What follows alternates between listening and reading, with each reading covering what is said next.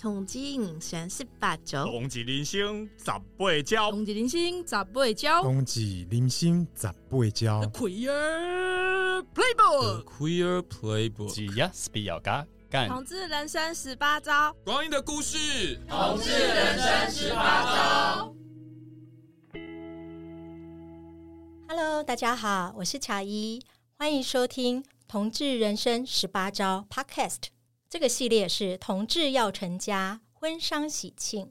大家知道我们这个系列吗？还记得我吗？这个系列是这个 Podcast 第一季开始的第一个系列哟。我们那时候其实聊过了筹办婚礼的辛酸血泪、感人肺腑的一些过程。我也访问过举办台湾第一个公开同志婚礼的许佑生大哥，在当年一九九六年这样子的年代，真的是一个不可能的任务。那我们今天要聊什么呢？今天要聊婚姻平权第五年，你过得好吗？那我们这一集播出的时间其实是在二月初的春节前，那也要在这里先跟大家拜个早年。好，那我们今天要来介绍两位来宾，第一位是因为猫猫拯救了家庭危机的三猫家长木木。嗨，大家好，我是木木。第二位是很喜欢喝酒的九九。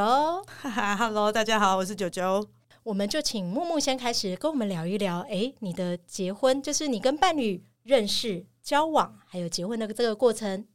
其实我跟我的伴在二零一七年的时候年初认识，然后其实我们大概见第二次面就交往了，我觉得算蛮快的。也是在那一年不到半年左右，我觉得就刚好遇到那个视线的议题。我觉得也可能有一部分是年纪到了的关系，所以就觉得好像可以认真的朝这个方向去考虑。所以我们蛮早就有共识，觉得说也许可以真的定下来。后来在视线过了之后，嗯，二零一七年的时候就有先去做伴侣注记。哦然后，真的，一九年可以登记的时候，我们就在六月的时候去登记了。哎，所以我们其实登记的时间差不多耶。对，没错。哦，而且我们刚刚那个历程也是，就是好像一七年左右哦，我自己跟我老婆认识，然后真的就是我觉得好像所谓的对着时间遇到对的人，可能就我觉得那时候也是一种，你好像置身在整个。你刚好是跟着那个同婚的议题在走，我觉得情绪也非常的受牵动。然后回想起来，我觉得那个过程还是会有种热血沸腾。哎、欸，真的哎，我觉得这几年在看那个脸书回顾啊，看我们当年一起走过的婚姻平权的历程，都有同样的一个感受，这样子哈。嗯，那九九呢？九九是怎么跟自己的伴侣？哦，我们大概是一六年就认识了，哦，早我们一点。对，然后。也是就是在一个 LINE 群里面，一开始的时候就是大家见面就像朋友啦，也没有多想那么多，然后就从朋友开始相处起来。后来之后，因为那时候我们两个刚好都单身，嗯嗯，对，然后跟。朋友相处起来，感觉哎，兴趣兴趣也蛮相同的，所以就渐渐的就大概交往一两个月吧，然后就确认关系，然后就是在一起这样。但因为年纪那时候也有一点了嘛，那 等下我们现在大家自曝一下自己的年纪吗？啊，那那个对啦，那个时候那个时候的年纪也。就觉得再加上之前的几段感情都是无疾而终嘛，哦、就是不管是交往多久，那种七年啊、嗯、六年啊，哦、对啊。后来之后就会觉得说，如果我们再一次交往的话，当然是希望就是能够长久。所以在一开始要决定要交往的时候，两个还非常的深入的 互相讨论一下，就是包含你你有没有负债啊，哦、你有没有你你，然后有没有其他的。东西啊，就是你如果有，你就讲出来，看是是不是能够彼此能够接受的，对。比如说你有卡债啊，或者什么，他那时候就跟我讲说，有没有感情债比较重要？对对 对，这好实际啊。对啦，就是有都有讲出来，都是连连感情债，就是包括你交过几任。你们是怎么分手的？好像在应征工作的时候，对，一一场面试，对对对对对。但是我是觉得，就是不要等到真正感情放下去，然后才发现是有一些其他的东西，然后干涉到我们的感情。是对啊，所以那时候我们就是很诚恳的，也是很开诚布公的，就是跟彼此分享，包括我交过几任，然后是因为什么事情而分手的，是，然后有没有负债啊？大概薪水多少钱啊？对啊，大概都是用这样子的方向就。就是做一个前提。那你觉得你对于我的过去你都知道了，嗯，那你也接受了，那以后就不怕有任何东西会。就是不怕有秘密这种东西，嗯，对啊，你不要说交往久了之后，他发现哈，你原来你以前怎么样怎么样，对啊，所以我们那个时候就是很认真，我也是第一次这么认真的去想要就是维持一段感情，所以我们就从一六年开始交往，一直到一九年同婚一过，我们就立刻去登记了，这样子。哦，我记得你登记的日子有一个特殊的意义哦，要不要跟我们分享一下？对，因为我们是五，其实是五月二十五号去登记的，但是是可以设定它生效的日。对，所以我太太是指定生效日期是五月二十七号，因为她想要取个谐音叫做“我爱妻”啊，这么甜，好浪漫哦。对，所以我们虽然是五月二十五去登记的，但是生效日是二十七号，这样子，嗯，也是蛮有少女心的。对啊，她其实比我还少女心。哦，那木木，你那时候交往跟决定要结婚的过程有这样子吗？嗯，其实我觉得我是在交往的时候就还蛮确定我是想要结婚的，嗯，因为我有经历过就是家人离爱过世的变故。所以有就是照顾家人的经验，其实让我意识到说，在做很多医疗决定的时候，陪在你身边的人，我觉得有没有合法身份这件事情会蛮重要。所以其实我跟我太太刚交往的时候，她母胎单身，但是我就跟她幸运哦，我就跟她讲说啊，你如果没有想要结婚的话，我想说我们就不要浪费彼此时间吧。嗯，对，他其实很，我觉得对他来说是蛮 shock 的，就是 因为他其实连。就是有女朋友对他来说都是新鲜事，然后，但他接着就要想说，他要不要有一个老婆？但是他那个时候也是有蛮认真的思考，说觉得我们。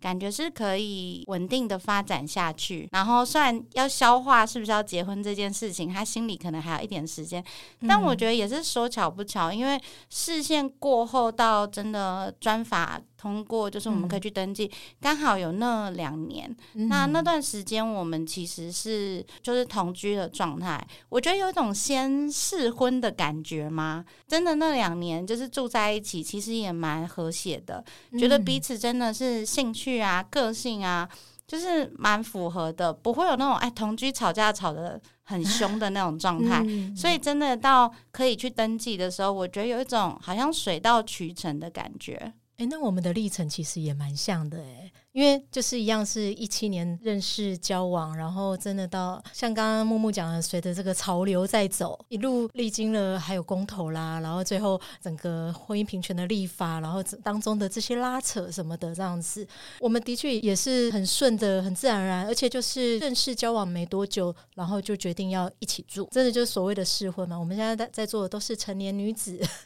的一个选择，这样子就是哎，我我们希望可以试试看这样子，所以。真的就是相处下来，哎，觉得价值观很相近，然后没有什么大的问题，哈。嗯嗯。哎，那九九那时候有先同居吗？有啊，我们就一交往就同居，然后但是我、哦、我不是台北人，他是台北人嘛，嗯嗯，所以是变成说他自己的房子不住，然后 跑就来我们家，然后他都跟我妈讲借口是啊，阿姨那个今天火车没了，所以我就睡你家喽，这样子。对啊，所以从我们交往的时候，他就每一天上班都是通勤。哇。哇、嗯！每天火车都没了，每天对，就到每天到结婚了之后，他还在火车没有了这样子，到现在也还是、哦、对啊、哦。所以我就有跟你提到，就是我每天就是会载他去车站，跟接他下班这样子，对对对，温馨接送情，因为他都这样了，对啊，都是自己，就是本来之前他自己的房子在台北嘛，那。他自己其实从他住的地方，原本住的地方到工作的地方，就是二十几分钟就可以到了。嗯嗯。但因为他现在跟我住在比较远的地方，嗯，就变成他通勤时间单程大概一到两个小时。一到两个小时，对对对，然后很久啊。那如果遇到那一种那个连续假期啊，或者是星期五晚上的时候，那个通勤时间就会更晚，就可能会三到四个小时之间这样。哇，对啊，塞，真的是为爱走天涯哎。对啦，对，嗯，就是遇到了你愿意这样子付出，或者是说一起生活。嗯，那这也是一种生活的方式啊，就是我觉得是选择的生活的方式。而且我也发现他是比较体贴啦，因为我是跟我母亲一起住嘛，嗯、那家里就只剩下我跟我母亲两个人。是，那如果我再去到台北跟他生活的话，他那时候就跟我说，这样子的话就是家里只剩一个老人家，你妈妈可能也会觉得说，怎么我们两个就好像把他留在那边那种感觉。嗯，那不如就是他就是来我这边也比较好，这样子。嗯，那我我们家里从此之后就变得就比较气氛欢乐了一点啦，对啊，因为他其实就是多一个人在家里，那家里也变得比较热闹这样子。嗯、那我妈也都会就是帮我们煮饭啊，就是变成让她就会觉得说这样子更像有一个家的感觉，这样对，很温馨的三代同堂这样子吼。对对、呃，三代是因为我知道你还有一个狗小孩这样子。那木木呢，就是在婚后对、啊、有没有觉得有什么不一样的地方？其实我觉得，嗯，因为像我们现在住的地方，就是也是离我妈蛮近的，但也不是一个刻意的选择，就是我觉得就是刚好，因为考量到住的地方的时候，就会想说啊，那是想要离工作比较近，还是离家人比较近？我觉得多少都会因为家人有点年纪了，就比如说之前我就有一次就遇过我妈不小心在浴室跌倒啊，然后会需要去急诊的状态，然后那个时候就还蛮庆幸说，哎，我们是住的离他近，然后可以陪着他去这样子。嗯、像我太太的话，她其实每天也上要通勤大概一个小时上班。然后我就觉得说，感觉上她好像也是因为我的关系，所以去住到她没想过的地方这样子。可是我觉得也是因为这样子，好像有两个人在这个地方去开拓一个属于自己的家的感觉。我觉得也是一个蛮独特的经验，就是我们。住的离家人近，但是又不是真的住在一起，所以我们也会有一些就是私人的空间。我觉得那种感觉是我还蛮珍惜的，因为我在遇到他之前，其实一直都是住在家里，因为我是台北小孩，所以就一直都住在家里。然后就是家人那个时候对于我要搬去跟他住这件事情，一开始是有一点难接受。我妈就说：“又没有结婚，你一个女孩子去跟人家住干嘛？” 嗯，我觉得就是随着他慢慢认识我太太。的为人，然后或者是跟他相处之后，嗯、后来就比较能接受说，哎、欸，我们两个其实就是一个互相照顾的关系。哎、欸，所以木木跟家人这边是有出柜的，嗯，有，但是其实那不算是我自愿，哦、应该说，我最开始的出柜其实是在一个非自愿的状态下出柜的。嗯，是我当时高中的老师是在没有经过我同意的状态下，甚至跟我的父母亲自己觉得很好心的跟他们说，我觉得你女儿怪怪。然后就就在我不知情的状态下就出柜了。我觉得那其实对后面我跟家人之间的关系，我觉得真的是一个蛮深的裂痕。然后导致我其实，在高中时期之后，我觉得花了蛮多时间，一路走到他可以接受我的性向，然后接受我的另外一半。我觉得其实是花了大概有十年的时间。哇，真的是一个很不容易的过程呢。嗯，我觉得还有一部分是因为我是双性恋的关系。嗯所以妈妈就会一直有一个盼望，就是觉得啊，也许你跟男生交往就可以正常了。诶，所以妈妈是觉得说，哦，之前可能有带你看你带过男友来吗？还是对我中间有某一任是男朋友的时候，我妈有一种我回到正轨的感觉。然后我跟 我跟那个男朋友分开之后，过了一年，跟我现在的太太在一起，她就有一种好像被迫面对女儿二次出柜的感觉。真的，我太太刚开始来我们家第一天，她回。回去的时候，我就跟我妈说：“哎、欸，这是我新女朋友。”我妈就大崩溃。啊，是哦，对，但我觉得也是。毕竟他也不是第一次知道我是嘛，所以就是我觉得第二次消化的时间就再短一点，也有可能是我太太可爱啦。嗯啊、很好很好，我觉得有长辈缘比较重要啦。对啦，所以听起来像九九这边的话，也是有妈妈也都知道嘛。对，妈妈是知道的，嗯、就是这个要感谢我两个姐姐啦，因为我在我很小就已经萌芽了，嗯、我很小就已经发芽了。哦、对，大概有多小？我的启蒙的是我国中国一下学期的学姐，我所以国一下学期的时候就开始有喜欢上一个学姐这样子。可是这是指有正式交往的部分？对啊，因为我们从我国一开始交往，交往到高中吧。哇，对，但中间也是有断断续续啦，就是因为你知道那种分分合合嘛，对啊，对啊，然后分分合合，所以我就是一直到高中的时候，我生活的地方，我们就是有很大一群，刚好就是比较幸运，从小就是有一群志同道合的圈内朋友。哇塞，对，我们从很小的时候到现在都是还有常常还是会聚会这样子。难得。我们那个时候，我大概高中的时候，我们那一整群 T 家婆大概二十几个吧。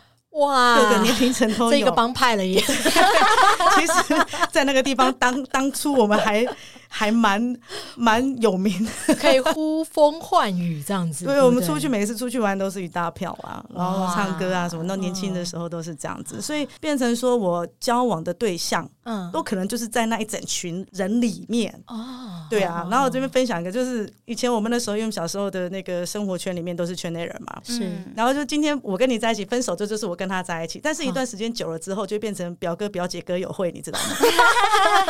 因为我跟你在一起过了，他又跟他在一起过，然后我又跟你在一起过，然后就啊，My God，怎么那么乱呢？我我怎么觉得很像那个美国影集的？我真的，我以前以前我我真的就是到高中的时候，真的都是从国中，因为国中真的到高中都是这样子。然后有一次，他们还就是晚上晚上十二点多吧，我突然接到电话。那时候，嗯、那个时候还没有什么手机，什么就是家用电话就响，嗯，然后就说喂，干嘛？然后他们就会说啊，就就剩你一个人，那你就差你一个人，你来了之后就是表哥表姐歌友会了。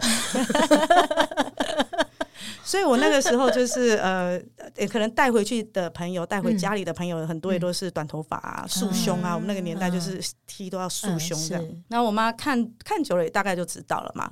可是他就是心照不宣这样子，哦、他没有表达说接受或不接受的那种他就是那种切 那种表情。啊、但是因为我两个姐姐都知道嘛，是。那我两个姐姐一个年长我四岁，一个年长我五岁，哦，对，然后所以他们其实呃，随着我年纪越来越长大，嗯、我妈本来之前都是跟我姐讲说，等到她长大，她就会变回来了。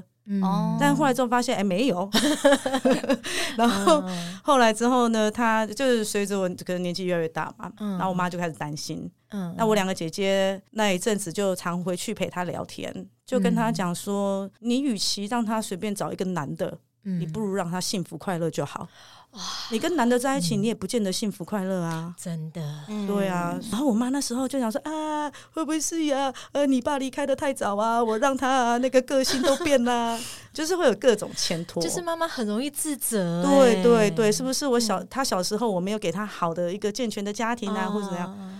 然后我姐就说，并不是，对，因为你姐姐们应该就不是走这条路嘛。对啊，我姐对她孙女都已经五个了，她想干嘛？是啊，是啊，是啊，对啊，所以这跟是不是说有没有爸爸什么的没有关系。对呀，对呀，而且其实没有跟，因为我爸爸是比较在我小时候就已经生病离世了嘛。是，对啊，那所以其实跟那是没有关系的啊。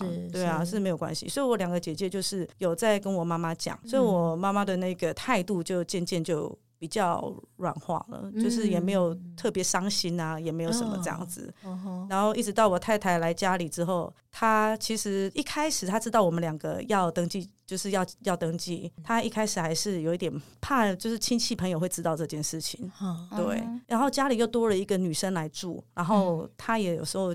亲戚朋友来，他都不知道怎么说。嗯，后来之后有一天，我就听到也是蛮不错的讲法，就是客人来家里，他说：“哎，你怎么多一个女儿？”他说：“对啊，这是我干女儿。”所以他对外都说那个是他的干女儿这样子，然后就是跟我们住在一起。嗯，就到目前为止还是这样吗？对对，到目前为止都是这样。然后一直到前一两年，那个二零二零年的时候，好像有一部电影叫做《亲爱的房客》。哦，对。然后我妈看那部电影，她居然看到看到太感动，她看得很感动。对，然后她就想说，因为我是家里最小的小女儿嘛，她想说这个小女儿没有用，以后我还是靠你太太好了。真的，真的，妈妈看得很透彻啊，不是？对，对，就是说你有钱就拿去买酒，我看你以后我靠谁呀？后来就发现我太太是比较务实的，因为她也不喝酒，也没有什么不良的嗜好，就是每天就是上班啊、下班啊这样子。子，宠你啦，对，反正。那个时候就是宠你啦。所以后来之后，我妈可能想想，我可能靠她会比较安全一点，所以她看那个《亲爱的房客》的时候，超感动，超级感动，然后还跟我们分享她看的那个，她很感动。但我也看过那部电影，我知道她讲的是也是同性的一个对的故事嘛。所以当我妈愿意主动跟我们分享这件事情的时候，我就知道她是多么的把希望寄托在我太太身上。只是就是她也打从心里接受了哈。对啊，我是觉得就是她愿意跟我讲，就主动跟我讲这部电影跟他的感动的时候，虽然我也知道，呃，突然间好像被他贴上个标签，你好像就没有那么那么有用这样。但也是感动的啦，但也是感动的啦，就是让太太有用就好了，这样子。对啊，对啊，太太你要多有用一点哦。我们现在对太太讲话这样子喊话。OK。可是他那样讲，就让我想到说，哎，我妈也是觉得，每次回我们家的时候，我妈都会说啊，她觉得我太太很乖啊，就是因为回家帮忙洗碗啊，或者是擦桌子啊什么之类那些事情，通常都是让给我太太去做。其实是我刻意把这个加分的机会让给她嘛，然后所以妈妈那时候就会觉得说啊，她怎么这么贴心啊，这么就是很勤快的帮忙啊，然后妈妈手机网络连不上，然后我也赶快叫她去帮她用。结果后来妈妈就觉得哎、欸、很不错，这样我觉得那也是一个让长辈可以自然接受另外一半的方式。九九有没有觉得木木很聪明？他这个方式真的是，这算双赢吗？他自己什么都不用做，做这样 超厉害。哎，是说啊，就是婚姻平权近五年来哈，其实我们真的有看到说法令一直有在修正。其实当初我们知道这个专法通过的时候，似乎是只有一个大概哎八成九成这样的一个。比例这样子，就是说跟一般的异性恋的配偶的权益或什么的。可是其实在这几年来，尤其像去年，我们真的是看到了说跨国婚姻。有扩大了那个适用的范围，嗯，然后同志伴侣也都可以共同收养，因为其实呃很多人会讲说啊，那个同志让同志结婚呢，就是这样以后他们都没有办法没有要生小孩啊或什么。但是我自己身边真的认识了很多朋友是很喜欢小孩的，不管是想要自己想办法生小孩啊，不管是男同志或女同志。呃，用各种方式去求小孩的，甚至于是收养的部分也有。但是因为收养一开始就是只能够寄亲嘛，但在去年也通过了说可以共同收养的部分。其实我们真的就是看到说啊，这几年政府还是一直都有在做事，然后在婚姻平权，在这个人权的一个法案上来讲，其实一直有在修正，往更好的一个方向走。那我想要问问大家，就是说，问问你们说，诶，这样子这几年下来，自己会觉得说有哪些事情是得到的一个好处？这样有。从这个是哎，我们可以合法的登记了，我们可以公然的告诉别人，哎，我们就是 couple 或者什么的。那，有有什么样子的感受会让你觉得说，哎，是结婚以来你觉得印象很深刻的，或者是说，哎，生活中一些改变，因为结婚成家了，然后可以很理所当然的做些什么，或者是说有什么什么不方便的，也可以讲这样子。不方便就是工作上的不方便吧，因为我在工作上是没有出柜的。哦哦，对，然后所以，然后身份证后面的名字都很女生，哦，所以要交身份证。如果说是刚好那个公司上什么东西要交身份证背面的时候，我都超紧张的。哦，对啊，但也是有好处啦，就是好处就是就是像有时候我去办事情，可以去帮他办。他就是你的关系是什么，我就配偶，我就说配偶，然后就很开心，这样子都会觉得，哎，变成说我像如果说以前那种朋友身份的话，医院或者是办一些东西，我是不能去帮他办的，因为只是朋友关系。是，但我现在是配偶，我可以去帮他用户籍成本，我可以去帮他用很多东西。然后之前我前阵子因为生病住院，然后陪伴家属，家属他就是我家属啊，因为他是我的配偶，他是我太太啊，这一部分我是觉得是好的。因为像其实虽然我们好像通过那个所谓的医疗代理人的这个制度，嗯，但是就实务经验上来说，好像还是很看医院或者医生的决定。就是因为毕竟我我们也明白，就是好像医疗人员被告怕了。嗯，就是万一，就是万一有什么处置、什么决定，其实是由医疗代理人决定了。但是如果家属还是坚持要提告，说：“哎，你怎么可以不等家属决定啊？”巴拉巴拉巴拉什么之类的，好像我会有一些医生，他还是会坚持说：“哦，一定是要有血缘关系的的家属过来处理、来签名啊、来什么的这样子。”呃，还有就是，我觉得像我们一登记结婚之后，嗯、我们彼此没有先讲好，第一件事情。改受益人啊，我也是哎、对我也有耶，就是改受益人。然后因为以前像我以前就是可能结婚之前比较没有责任感的感觉，感觉啦，也不是完全啊。然后但是后来之后结婚之后就觉得，哎，我自己觉得啦，我比如说我以前很爱喝酒。虽然现在也很爱，但是会少喝一点，因为要想到就是你还有个太太啊，对啊，你自己也不可以把钱就是像每个以前这样子，就是自己把它花花光这样子。所以后来之后，我们一结婚之后就去改了受益人之外，也在另外又在买保险，然后就是写对方的名字这样子，因为就会想说太好了，你现在是我的配偶了，那。以后如果我不在了，嗯、你还是可以收到我留给你的东西，这样子就是可以遗爱给他这样子。对啊，对啊，嗯、反正你如果没有我了，你有钱你也好嘛。对不对？嗯、不要人财两失。对呀、啊，对啊，所以就还不错。而且我们去目前为止啦，我发现我去办任何事情，嗯，就是只要有讲到就是配偶知道是另外一个女生的话，嗯、哇，他们态度都超好，而且眼睛都会冒金星，啊、对，超可爱，超可爱。嗯，然后啊，这位是啊，这写这个人是哦，这是我配偶，然后他就叮叮叮叮，对，好几次都这样，觉得还蛮可爱的。我觉得这部分某部分要感谢热线啊，因为像我记得我。自己很清楚的是，那时候去办那个婚姻登记的时候，其实呃，台北市的户政事务所都有挂着那个彩虹旗，六色彩虹旗的那个桌旗，这样子。嗯、对，就是，然后他们态度也真的都都还蛮好的，不会不会就是嗯那、啊、怎么样，然后很不开心或什么之类的这样子。其实我自己是觉得，像刚刚九九讲到那个医疗部分，我也是蛮有感的。因为像今年年初的时候，哎，不是今年年初，是去年年底的时候，就是我跟我太太就是有约说，我觉得年纪到的时候，我们就想说做个大肠镜的检查这样子。那大肠镜因为它会需要，就是我们做的是有做减痛麻醉的，我们不是做全身麻醉的选项。但是减痛麻醉的时候，呃，他们都一定会强调说，哎，要有家属陪同这样子。对，那那个时候就是，比如说我太太在做的时候，那医护人就会问我说：“哎，你是他的？”然后我就会说：“哦，我是他太太。”我觉得他们也已经开始，我觉得也许是有接触到其他同志伴侣，就他们其实很自然的就说：“哦，你是他太太，那等一下他麻醉已经差不多要退了，你可以进来这个旁边陪他这样子。”我觉得那种被。接受的感觉其实很微妙，也不是说他原先都不接受哦，可是就是你自己心里有一块东西好像被融化了，嗯、那我觉得那是很微妙的感受。因为所以我其实这种那种感受很深刻，是说我们当年在争的，真的不是特权，是平权。对，嗯、就是只是一个跟一般人一样拥有的这个权利。吼，尤其在医院啊，就是面临那种生老病死的场合，会特别有感。对，嗯、而且我觉得有时候因为医生要跟你解释。病情的时候，或者是说他要帮你做某些检查，这些东西会跟个人隐私比较有关。如果你只是朋友之类的，医生可能会觉得，嗯，他在场好吗？可是如果你是他的配偶，如果像我今天是陪我妈看病，医生并不会觉得我是他女儿在场有什么问题。可是像如果我是配偶的时候，我觉得医生现在的态度也都非常坦然的，可以接受说，哎，我们是可以一起在那个现场去讨论一些医疗状况的，可以看到越来越好了。对的那种感受，这样子，嗯、我觉得真的是有一种多了一份盼望的感觉。欸、我想问问哦，那你们有想过要有小孩吗？我不会啊，因为我从以前就很讨厌小孩，虽然我，然后我现在工作在教小孩，没关系，那个薪水归薪水，对对对对对。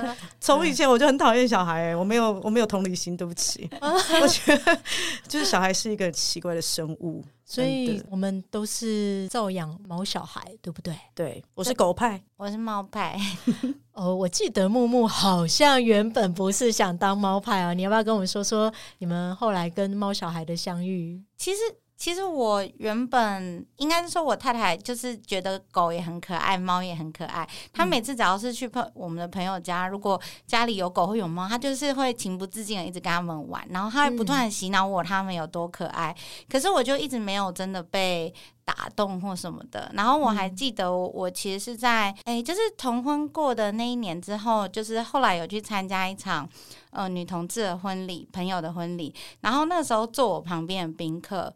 就是他家又养了好几只猫。他在那个会场，这样说起来有点不好意思，就是他不断的热烈跟我分享他家的猫，我就有一点好像就是 被打动吗？这就有一点被洗脑啊，哦、他觉得哎、欸，这生物好像看起来蛮可爱的这样。嗯、然后后来就是隔天我去看女性影展的时候，嗯、就中间刚好我想看的片跟片之间有一个蛮长的空间的时间可以休息，嗯、然后我就跟我太太说，哎、欸，不然我们可以去哪里逛逛走走？然后我们就一时脑冲就去了收容所，就想说、啊、想说想说就是想说好顺便哦。其实没有很顺便，因为收容所在就是那个烘炉地那附近，就是综合收容所，其实很遥远。然后还女性影展不是在华山吗？对，没错，就是很远呢。对。然后而且那天还下着雨，我们越往山上骑的时候，我就越觉得可怕，因为你就会开始听到阵阵狗叫。我本来是想去看狗，是因为我们家以前有养过一只狗，就是蛮久之前的。然后那只狗已经过世，然后我其实当时是想去看狗。可是因为靠近收容所的时候，狗狗们的叫声实在是太大声了，就是还没到那里，就隔着门就可以听到很激烈的狗叫，我就有点害怕，我就跟我太太说，不然我们先去旁边的猫舍看看好了。嗯、对，然后就、嗯、当下就被推坑了一只黑猫，就开始养猫之旅这样子。对，我就记得好有趣哦，你居然是从一个狗派突然哎转个弯就变猫猫奴了，而且从一只然后就突然不哎养猫真的会无性繁殖。对，但但我觉得还是有个限度，要要要，就是要自己理性的去判断，说自己可以就是照顾几只，因为我觉得毕竟毛小孩就不离不弃嘛，它是一个承诺，是是，对，所以你现在是有三猫这样子，对，我们家现在有三只猫，嗯，那你觉得在养猫之后，对家庭的那个气氛？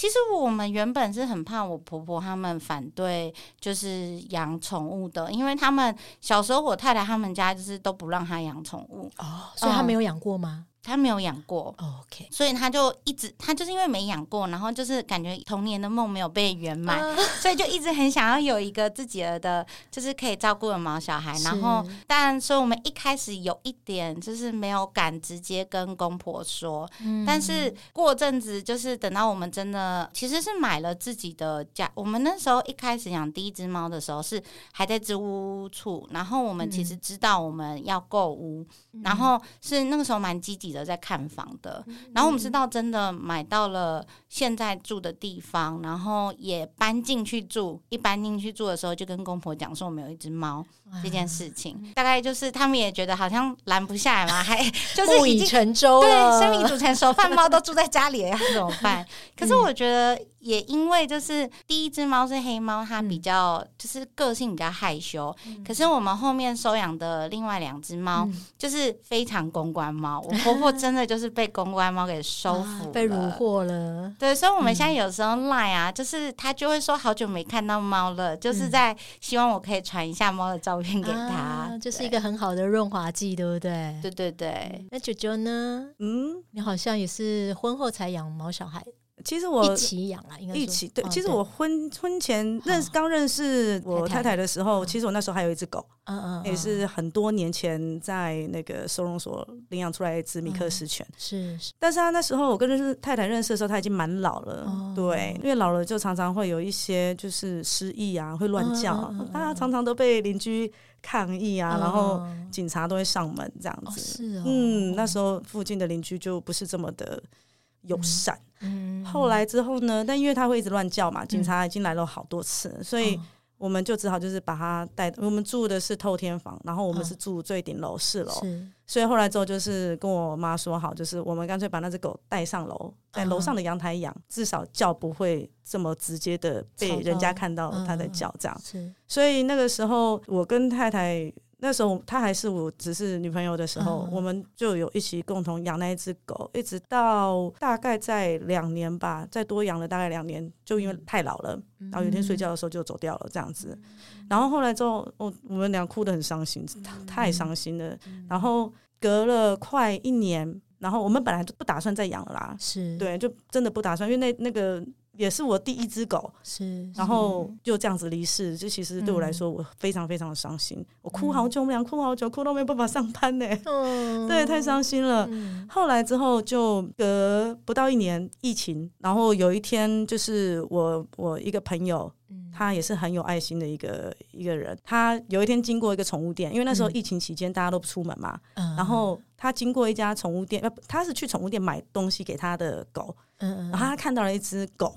越来越大，马尔济斯越来越大，嗯、那他就会知道说，那个狗如果它又是母狗，是。如果它太过于大只又卖不掉的话，之后可能就会变成再去做反，对啊，嗯、所以他那个时候就有跟我说，说我送你一只狗，然后就说我买给你这样子，哦、我就说不要，我不想不想再养狗了，而且我妈好像也不是这么喜欢小动物这样子，对，然后后来之后，但是她又是跟我们讲说，她因为那只狗已经。三个多月、四个月了吧？嗯、哼哼再不养，到时候它大只了，嗯，它就变成没有人要怎么办？而且现在疫情期间不好卖，嗯、是，所以我们也是就是没有跟我妈商量，我就只问我太太，就说：“那我带回去哦。”然后他就说：“那你怎么跟你妈说？”我说：“呃，就说，就开始一起脑力激荡，怎么办？怎么办？”那因为就觉得我朋友讲的也对啦，像疫情那时候很严重的时候。谁还会想到，就是有些人可能工作都没有，谁还会想到说再养一只马尔济斯？对，嗯、所以我们就一不做二不休，把它带回家了。所以那个算是我们就是真正开始一起养的狗。然后养那只狗之后，它的视线里面就只剩下那只狗了。这个它是谁？太太，我太太。哎哎哎哎！我以为你要说是妈妈这样子。没有没有没有没有没有没有。对，他的就是他很爱那只狗啦。对，有一天就是我记得那时候刚养狗没多久嘛。然后后来之后，我们那天要出门，要带狗去走一走。然后我就问他说：“哎，你看我这样穿会不会很奇怪？”他说：“不会有人在意你，不会有人看你的，大家只会看你手上的马尔济斯。”然后我们现在手机里面，手机里面你滑那个相簿，全部都是满满狗的照片。然后我就说，有一次我们两个就开始发现一件事情：哇，好久没有我们两个的合照了，都是彼此自己抱着狗自拍啊，这样子。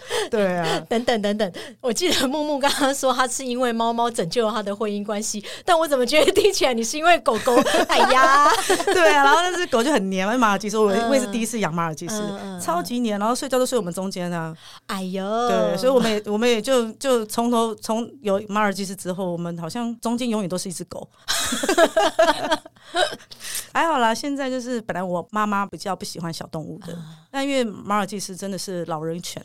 真的太适合老人了，啊、是是是，对啊，所以现在就是我妈好像就带孙这样子，就也被虏获了，对对对。然后我们上班，然后就是都是我妈在照顾那一只狗，哦、对啊，婆婆非常的爱，对，疼爱那一只，对。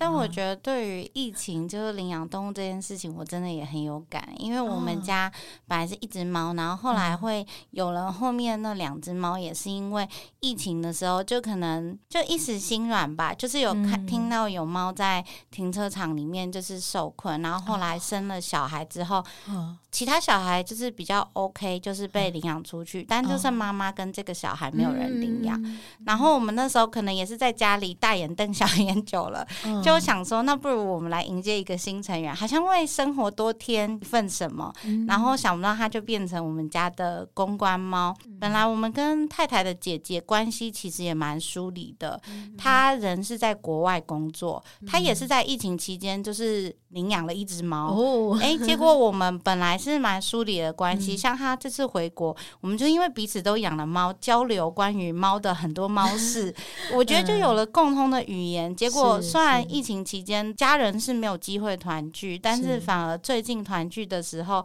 就是相处的相谈甚欢，然后还分享了很多猫的玩具怎么交流之类的。我真的觉得就是有一种家庭关系被挽救的感觉，就是整个拉近了距离吼。对，我觉得非常自然，真的很棒哎。因为我我觉得我听到疫情期间一些比较不 OK 的状态是，有些人是因为疫情期间寂寞，然后会想要找小小动物陪伴，所以去领养了猫猫狗狗这样，但是等到疫情现在已经和缓了，然后如常的生活、工作、出国什么的，然后那个收容所又多了很多猫猫狗狗，嗯、就是这些可能原先一时兴起养的，然后有些就把它退回去了或什么的这样子。不过听起来就是哎还不错，就是一起养的毛小孩，真的就是对家庭关系不管是好或坏，是好啦，就是应该就是多了很多互动啦，多了很多欢乐。对对对，这是真的这样子。对，哎，那那个春节快要到了啊，那你们这几年都怎么一起过年的？或应该是说怎么过年的，还不一定一起。嗯，是会一起啦，但是因为。我们家状况比较特殊嘛，因为我太太跟我登记结婚，她家里面的人不知道，对，所以我们就还是不知道的话，就是用不知道的方法一样去进行，就是那你就是正常啊，因为我太太她是自己住外面嘛，是，所以但是她逢年过节还是会回去，是。一起吃年夜饭，嗯所以她每一年从我们交往一直到结婚之后，她一样除夕夜都会先回她家去吃年夜饭，嗯。然后之后就再回来我这边这样子啊，没有在那边过夜就对了。没有没有没有，几乎几乎是没有，就是一定会就是让他回去跟家里面人吃年夜饭。是，然后我们这边的话，就是我姐姐他们反而是会回来娘家这边吃年夜饭的。哦，所以我姐姐两个姐姐他们会把小孩都带来，所以都是玩。就是玩到要守岁嘛，都玩到清晨这样，凌晨清晨，真的，所以对啊，所以常常都是可以等到他，就是我太太，她会再坐最晚的一班车回来，嗯，对，再坐最晚一班车回来，然后一起守岁这样子。没有，他回来的时候有时候已经超过十二点了，因为最晚的一班车大概来到这边有可能都已经超过十二点。对啊，对，但是因为当我们家都还在玩玩，就是很多人嘛，所以他回来的时候通常都是还是有参与到啦，都是有参与到的。对，因为我们要骗他的钱。原来这才是重点。过年过年就是要玩一下那个赌博的游戏会比较。对，太太有听到了哈。今年荷包要收紧。他没有，他已经他已经损失好多年，因为他以前是不会玩麻将的嘛，就是，但是我妈妈就是你知道他们都喜欢玩。一些国粹的东西，所以然后我们，所以我从小的时候就会就会打麻将，对。但是我太太从来就没学过，所以她来了之后，她就觉得很好玩，所以她每一年就是要付学费的，负责输钱这样子。对对对对对，没有没有，负责孝敬长辈这样子。对对对对对，了解。那木木呢？其实我们在婚后，其实就是我们其实都是一起过年，就是我们通常会是某一年除夕是在我家，然后可能。隔两天之后回去太太家，然后或者然后下一年可能就是换呃先到他家这样子，就是会轮着过。但是因为我觉得像。我觉得比较特别的是，因为像我妈妈，她其实过年的时候有去佛寺做义工的习惯，哦、那所以我觉得也是爸爸过世之后，这对他来说是一个更重要的心灵寄托吧。嗯、那我也觉得就是说，哎，过年啊，不是也有很多人走春会去寺庙吗？这对他来说是他开心的事情。所以其实我们过年的时候不太会为了要待在哪一边有比较大的分歧，因为大概就是陪一下我妈妈。那我妈去佛寺之后，接着我们就会。回去太太家这样子，也会想要让婆婆感觉说，就是呃，她也很重要，所以有的时候我们会直接就先回去她家，嗯、就是两边都要去稍微按耐照顾一下。嗯、对对对对，像我状况就比较不一样啊，因为像我们就也没有特别去谁的家过年这样子，我我们就是通常就是我会跟朋友的一家。一起吃年夜饭，因为我们就在外面找餐厅，然后吃年夜饭。嗯，对，或者是其实我们刚结婚的第一年，我们就出国啦，嗯、出国去度蜜月。嗯嗯，对，然后就是疫情前的最后一次出国，因为还要去。对对对，回来的时候还去个莫斯科捧了的超市捧了一盒口罩回来，因为那时候听说台湾已经大缺货了。嗯、对，因为回来的时候已经是二零二零年的二月初，二月初那时候，因为一月二十几号开始发现有病例嘛，嗯、对对对。然后，然后因为后后来几年就因为没有办法出国，所以我们就一直采取这样的模式，就是跟朋友。呃，一家一起过年，然后可能之后初一、初二我们会自己，就是我们还是有在很多地方订各种年夜菜这样子，嗯嗯、像比方，哎，今年还有订那个南部很有名的 那个板豆的那个师傅的年夜菜，看看这样子，哇对对对。然后那我们就会可能初一、初二会找一些朋友来来家里，有些是他可能没有办法回自己的家乡。嗯的朋友之类，还一起来吃饭过年这样子，就是大家自己的选择啦。我觉得反正应该都都很开心这样子。对啊，对啊。我觉得这种自主家庭过年的感觉也是非常温馨的。嗯，重点就是那种团聚，然后大家今年也都很平安的度过了。我觉得这是最重要的。真的，真的。对啊，那我觉得在最后啊，我们除了说可以跟大家拜个早年之外，我想问问说，哎，看你们有没有想要跟自己的另一半讲些什么话呢？哇，宕机，对，宕机。为什么你们两位？哎，我可记得刚刚你有说台台有很感人的话哦。对啦，是因为今天我知道要来录这个 podcast，嗯，所以我昨天就大概问他一下，我就说，哎，我问你哦，你你觉得你结婚之后有没有得到什么好处啊？就是你觉得你有什么感想？那虽然就是很半开玩笑的。但是我觉得听到还是蛮感人的啦。嗯、他就是说，他就觉得他有多了一个家，然后也变得比较多家人啊。每天就觉得有家的感觉，回家就是有家的感觉。是，对，就是这样。真的，嗯、好感人。对呀、啊，所以我要谢谢他啦。因为的确是我可能因为是家里最小的，所以我常常不太在意家里的很多事情。嗯就比如说老人家的心情啊，然后有时候就常常会比较跟我妈就是会有冲突这样子。嗯他自从来我家之后，我妈都骂。他。转移就不是他，就是骂他给我听，对，就是故意骂他给我听这样子。然后，不然他有时候也会去跟我讲，就是就是，因为他年纪也是比我长，大年长三岁嘛，嗯嗯对，所以他有的时候也是会提醒我，老人家只是要你怎样而已，你不要个性那么冲啊，你不要怎么样。所以我觉得我也很谢谢他啦，就是他其实来我家里之后。